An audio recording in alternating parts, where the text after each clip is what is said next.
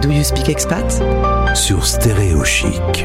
En partenariat avec Bayard Monde, bayard-monde.com. Do You Speak Expat, c'est notre mois spécial en partenariat avec Bayard. Bayard qui nous a mis à disposition son réseau de délégués. C'est pour ça qu'aujourd'hui nous partons à Londres retrouver Marion. Bonjour. Bonjour. Cette interview est enregistrée. Les enfants de 2, 4 et 9 ans sont enfin couchés et on sera un peu au calme pour travailler. C'est ça.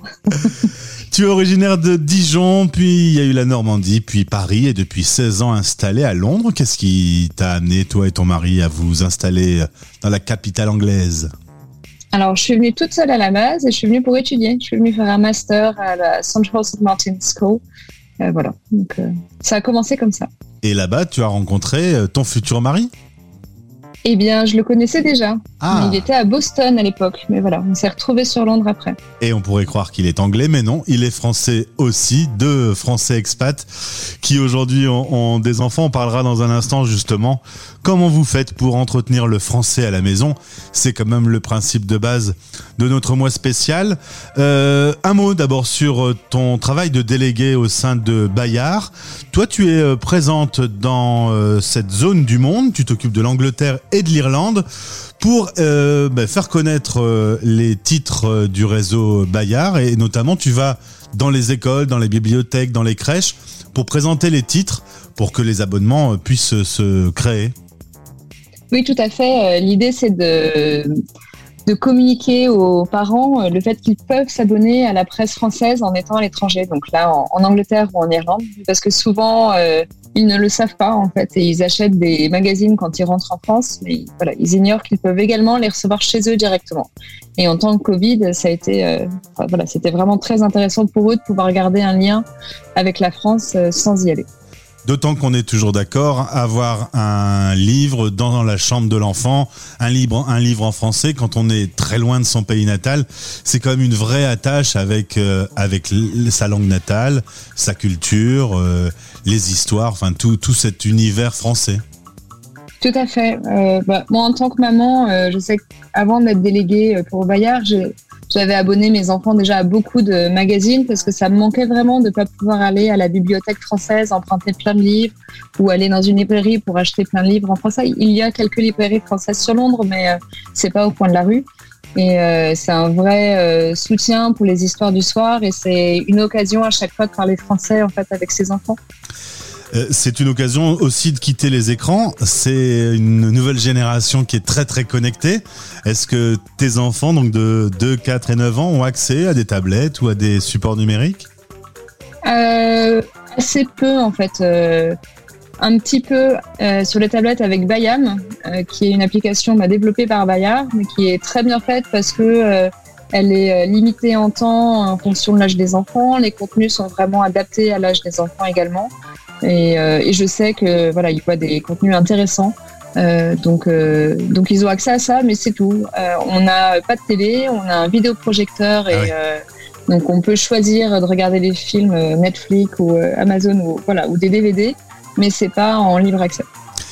En tout cas, on peut toujours laisser traîner un livre en français quand l'enfant vit loin de son pays natal. C'est un, contact de, culture qui est important parce que la langue, la langue française, quand vous êtes dans un pays qui parle une autre langue, eh bien, on arrive dans un vrai sujet. C'est le sujet du mois sur Stéréo Chic.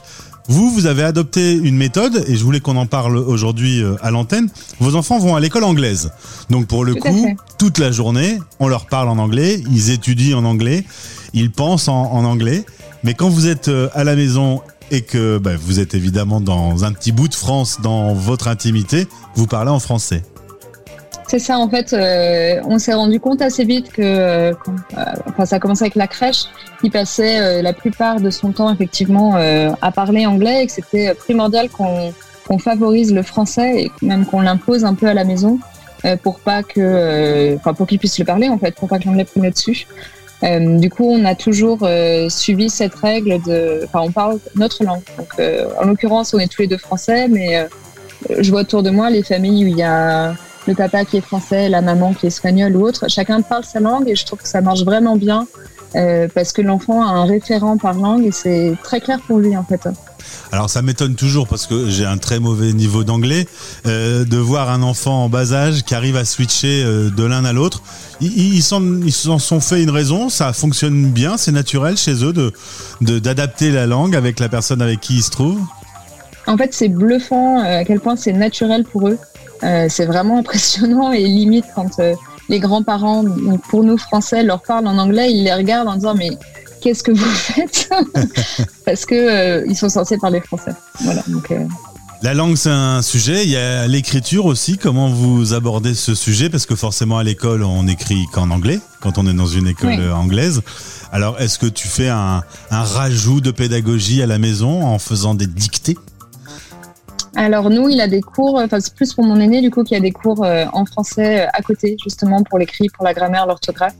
Euh, ce qui lit énormément euh, de magazines et, de livres en règle générale. pour le vocabulaire, c'est bien, mais au niveau euh, l'écriture, il y a besoin d'un ajout.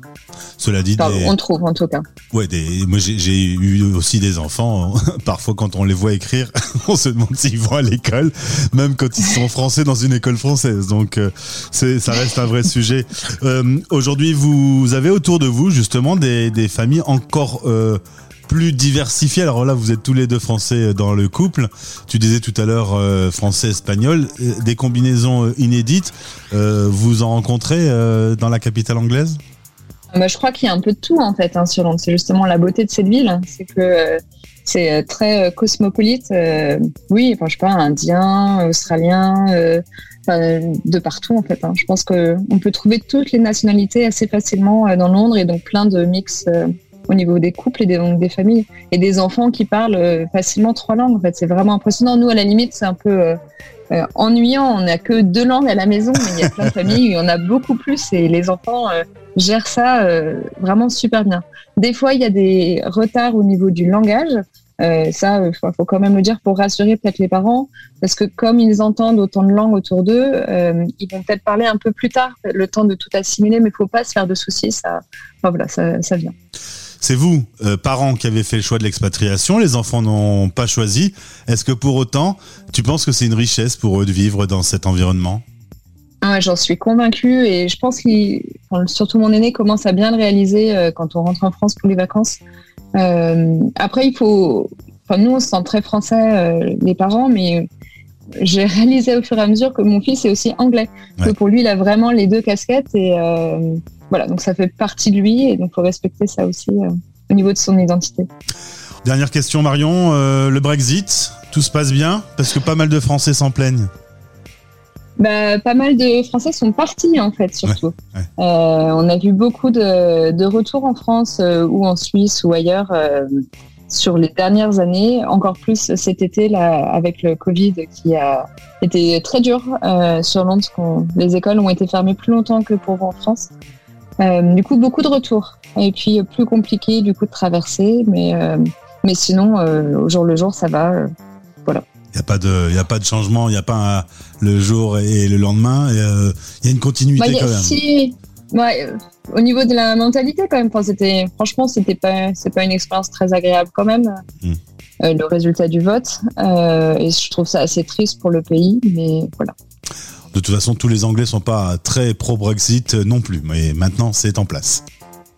Voilà, peut-être qu'ils ne savaient pas exactement pourquoi ils votaient au moment où ils ont voté aussi. Et, je pense qu'il y a Londres et il y a le reste de l'Angleterre. Les mentalités sont pas les mêmes. Merci Marion d'avoir été avec nous euh, pour cette interview dans le cadre du mois spécial. Eh bien, euh, belle soirée à toi et à ton mari. Merci. Au revoir. Do You Speak Expat? En partenariat avec Bayard Monde, abonner les enfants à nos magazines, c'est maintenir un lien avec la France, sa langue et sa culture. Do You Speak Expat? Sur Stéréo Chic.